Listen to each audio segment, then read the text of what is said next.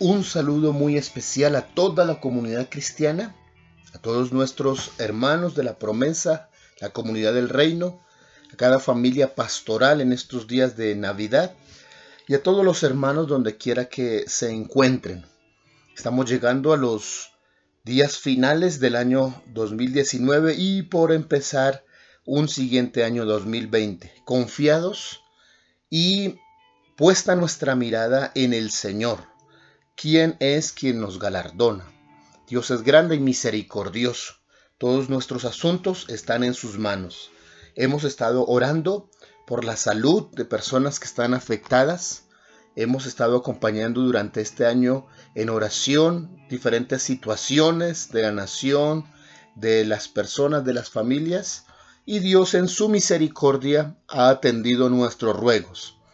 Continuamos ante nuevos desafíos, nuevas situaciones, orando para que la misericordia de Dios sea sobre cada uno. Oramos por cada una de las filiales, de las iglesias filiales de, de la personería del reino. Oramos por cada una de las iglesias de la cruzada cristiana. Oramos por la bendición de Dios sobre el inicio de la Universidad Unisiemens Oramos a Dios por todos estos proyectos con la cooperativa. Oramos por cada proyecto en cada iglesia local.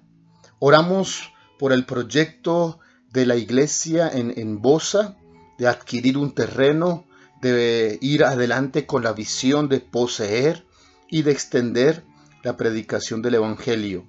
Oramos también en este día acompañando a la familia eh, Cardona, quien en el día de ayer eh, está viviendo la experiencia de la partida de, uno de sus seres queridos, de la abuela.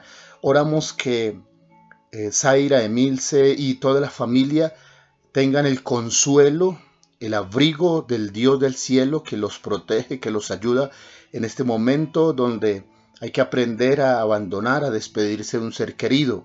Y seguimos orando por la salud de Waldo para que su recuperación sea exitosa, para que la sabiduría de Dios esté en la vida de cada uno de sus hijos, de su esposa, de su familia. Oramos, oramos buscando la misericordia de Dios. Usted que nos escucha está en nuestras oraciones, en nuestros ruegos. Pedimos a Dios por su vida para que sea alumbrado, sea guiado por la bendita mano del Señor. Permita este fin de semana, este fin de año, eh, la ayuda, la gracia de Dios sobre su vida y no deje de buscarle, de buscar a Dios con todo su corazón, con todo su anhelo, con todo su deseo. Los salmos han sido una hermosa herramienta para ayudarnos a presentarnos día tras día delante del Señor. Sus canciones, sus inspiraciones, sus peticiones, sus palabras nos acercan y nos brindan un lenguaje maravilloso para estar en la presencia de Dios, en el secreto de Dios. Día tras día estamos usando unos pocos minutos, pero que son vitales e importantes para la edificación de nuestra vida, de nuestra fe, de nuestra relación con Dios. Hoy tomamos unos versos del Salmo 79. Este Salmo 79 es, una, es un lamento, es una súplica, porque la nación se está viendo eh, invadida, se está viendo amenazada por sus vecinos que quieren tomarla, que quieren poseerla. En especial su capital Jerusalén está siendo mirada y entonces el salmista levanta eh, el ruego ante Dios y se da cuenta de algo que es real para nosotros. Somos culpables de errores, de pecados de nuestros antepasados y entonces necesitamos pedirle a Dios que tenga de nosotros misericordia.